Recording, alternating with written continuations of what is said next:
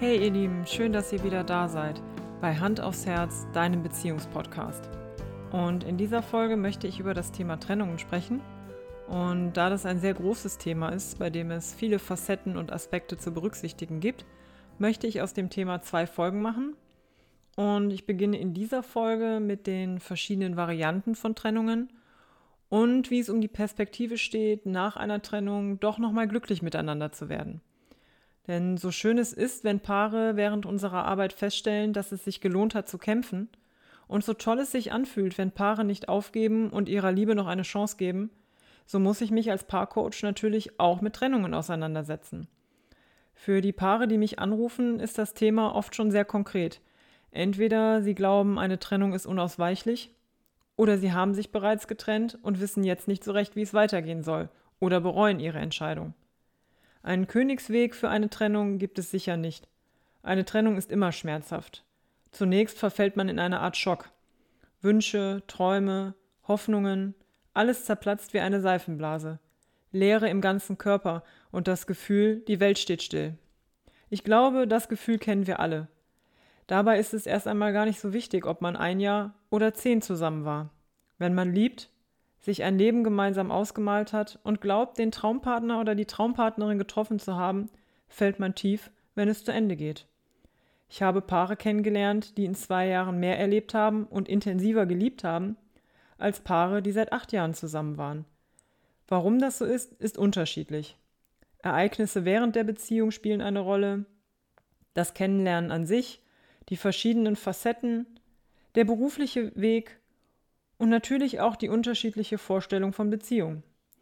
All diese Dinge spielen eine Rolle für das Funktionieren einer Beziehung, aber eben auch beim Beenden einer Beziehung. Es gibt also viele Gründe, warum Paare sich trennen, aber mindestens genauso viele Wege, wie sie eine Trennung durchführen. Ich möchte einmal grob drei Varianten unterscheiden, die uns immer wieder begegnen. Die erste ist die Fazittrennung. Eine Trennung, bei der man nach einer kontinuierlichen Verschlechterung der Beziehung über Monate, vielleicht sogar Jahre feststellt, es bestehen gegensätzliche Vorstellungen von der Zukunft. So gegensätzlich, dass sie von großer Bedeutung sind und sich da so schnell keine Lösung finden lässt. Zum Beispiel bei dem einseitigen Kinderwunsch oder unterschiedlichen Vorstellungen von der Wohnsituation. Lieber das Haus im Grünen oder die Mietwohnung in der pulsierenden Innenstadt. Hier ist es eher unwahrscheinlich, zu einer Einigung zu kommen, mit der beide dauerhaft glücklich werden. Die zweite Variante ist die Pünktchen auf dem i-Trennung. Vielleicht kennt ihr das. Ab einem gewissen Zeitpunkt in der Beziehung und dann über einen längeren Zeitraum gibt es immer wieder Streitereien. Manchmal Kleinigkeiten, manchmal Größeres. Eine kleine Lüge hier, ein größerer Fauxpas da. Jedenfalls stellt ihr fest, es fällt euch schwer, konfliktarm zu kommunizieren und fast täglich fliegen die Fetzen. Ob es das ewig stehen bleibende Leergut oder die kaputtgedrückte Zahnpastatube ist. Alles scheint unüberwindbar. Und dann kommt dieses eine Ereignis, das alles verändert. Ein Partner gesteht einen Fremdflirt oder trifft eine folgenreiche Entscheidung alleine. Nun ist alles perfekt für die Jetzt ist endgültig Schlusstrennung. Und die dritte Variante, die Urknallvariante. Gefühlt kommt diese Variante aus dem Nichts. Klienten sagen dann häufig, mein Partner will sich plötzlich trennen und ich weiß gar nicht warum. Für den Partner, der in dem Moment verlassen wird, ist das sicher auch so. Aber oft geht doch ein Ereignis voraus, was für ihn einfach nicht so von Bedeutung war und er deshalb die Folgen, also die plötzliche Trennung, nicht vorhersehen konnte. Nun will ich aber auf die drei Formen der Trennung etwas näher eingehen und erklären, warum es zu dieser Trennung kommt und wie man vielleicht doch noch glücklich miteinander wird. Ich beginne mit der Fazitvariante, also der Variante, wo es um grundsätzliche Unterschiede geht. Wie kann es überhaupt zu dieser Form kommen? Nun ja, es gibt zwei Möglichkeiten. Entweder wurde am Anfang der Beziehung versäumt, und das passiert leider sehr häufig, über Lebensträume, Visionen, Ideen vom Leben zu sprechen, um rauszufinden, sprechen wir überhaupt dieselbe Sprache. Oder im Laufe der Zeit verändern sich diese Ansichten durch Einflüsse von außen, durch veränderte Jobbedingungen, durch was auch immer hat sich die Sicht auf diese grundlegenden Dinge verändert. Da muss ich dann auch sagen, wenn dieser Punkt in der Partnerschaft erreicht ist, sollte man vielleicht wirklich einen Schlussstrich ziehen. In dem Fall wird man zu keinem Kompromiss kommen, mit dem beide glücklich werden. Oder einer muss sich zu stark verbiegen oder verändern und das tut keiner Beziehung dauerhaft gut. Bei der Pünktchen auf dem i-Trennung, also der jetzt ist endgültig Schlusstrennung, wird schon etwas spannender und auch etwas wahrscheinlicher, dass man die Trennung nochmal rückgängig machen kann. Allerdings rate ich hier eher zu externer Hilfe durch Paarcoaches wie mich zum Beispiel. In einer gemeinsamen Aufarbeitung und Analyse der Beziehung entdeckt man Schwachstellen und entwickelt Handlungsoptionen, um es in Zukunft nicht so weit kommen zu lassen, dass man sich trennen muss. Man kann hier zum Beispiel mit einer Zeitachse mal schauen, wann sind die Probleme vermehrt aufgetreten, was war in der Zeit anders als davor. Ist das wirklich das Problem des Partners oder versuche ich hier von meinem eigenen Problem abzulenken und weiß es vielleicht noch gar nicht? Und vor allem kann man gemeinsam erarbeiten, Warum hat man bis hierhin festgehalten und hat sich nicht schon früher getrennt? Da man oft in sich und seinen gewohnten Verhaltensmustern gefangen ist, fällt es sehr schwer, alleine festzustellen, wo das Problem genau liegt und wie man es beheben kann, dauerhaft. Das Ganze setzt natürlich auch eine gewisse Bereitschaft voraus, sich selbst zu hinterfragen und kritisch mit sich ins Gericht zu gehen. Der Mut wird am Ende belohnt, entweder mit der neu entfachten Liebe dem Partner gegenüber oder aber einer neuen Erkenntnis über sich selbst, die eine zukünftige Beziehung erleichtert. Und die dritte Variante, also die alles ganz plötzlich Variante, ist die Variante, bei der ich am ehesten glaube, dass man zurück zu einer soliden und glücklichen Beziehung finden kann. Warum glaube ich das? Zum einen Erfahrungswerte aus den letzten zwei bis drei Jahren, zum anderen resultiert diese Trennung oft aus Hilflosigkeit, Panik, aus einem nicht klaren Kopf heraus. Eine unangenehme Situation taucht auf oder der Partner sagt in dem Moment einfach genau das Falsche. Und zack, alle Sensoren springen an, Flucht nach vorne und die Trennung wird ausgesprochen. Oft denkt derjenige in dem Moment schon, oh nein, was habe ich da getan? Aber dann ist erstmal Verletzung und Schock groß, bei beiden Partnern.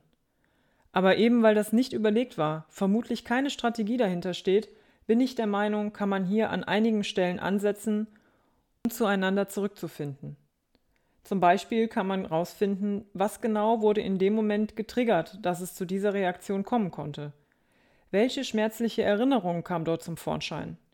Gegen welche Emotion wurde hier der Schutzwall hochgezogen? Meistens kommen hier so viele Emotionen zusammen, dass diese plötzliche Trennung einfach eine Kurzschlussreaktion ist. Dazu möchte ich noch etwas Grundsätzliches sagen. Denn egal welche Variante und auch zunächst einmal völlig egal, was der Auslöser war. In unserer heutigen progressiven Gesellschaft trennen sich Menschen unverhältnismäßig schnell. Geschlechterunspezifisch jagen wir immer nach dem Perfekten. Hat der Partner häufig schlechte Laune, wird er schnell als unharmonisch abgetan. Verhält er sich in unseren Augen nicht regelkonform, ist er unangepasst. Sagt er einmal zu wenig Danke, Schatz, ist er nicht aufmerksam? Da es heute unzählige Möglichkeiten gibt, Partner zu finden und quasi wie auf dem Wochenmarkt ausgesucht werden kann, geht das Kämpfen um die Partnerschaft verloren. Wir verlieren aus dem Blick, weshalb wir uns einmal für denjenigen entschieden haben. Wir vergessen an das Schöne und das Unvergessliche zu denken. Ja, ich möchte sogar sagen, wir schätzen nicht mehr wert, dass wir mit Menschen und nicht mit Maschinen zu tun haben und niemand immer hundertprozentig funktioniert. Und wenn man dann mit Worten wie Liebe, ich möchte provokativ sagen, um sich wirft, sollte man vielleicht nochmal hinterfragen, ob es sich nicht lohnt, genau für diese Liebe zu kämpfen und vielleicht auch den ein oder anderen Kompromiss einzugehen. Deswegen freue ich mich immer, dass viele Paare und auch wirklich viele junge Paare den Weg zu mir finden und wir gemeinsam einen Weg erarbeiten, um ihre Beziehung solide und voller Liebe wachsen zu lassen. Kommt es am Ende trotz aller Versuche oder trotz aller Einsichten über sich selbst zu der Erkenntnis, dass die Trennung unausweichlich ist, gibt es aber ein paar Dinge, die man beachten kann, damit man nicht zu sehr leidet und die Realität nicht aus dem Blick verliert. Am wichtigsten ist, sich vor Augen zu führen, dass niemand alleine Schuld an einer Trennung hat. Nicht, wenn es schön ist, sind es wir, und wenn es zu Ende geht, bist du's. Also den Zeigefinger runter und selbst reflektieren, was man dazu beigetragen hat, dass die Situation ist, wie sie ist. Der Kloß im Magen wird etwas kleiner und vielleicht bleibt die ganz große Wut dann auch aus. Nicht krampfhaft an der Frage des Warums klammern. Auf manches gibt es einfach keine Antwort. Das müssen wir akzeptieren. Wir sollten anfangen, uns auf das zu konzentrieren, was uns ausmacht. Wer sind wir ohne Beziehung? Was passiert als nächstes in unserem Leben? Eine Trennung ist immer schmerzhaft, da gibt es auch nichts schön zu reden.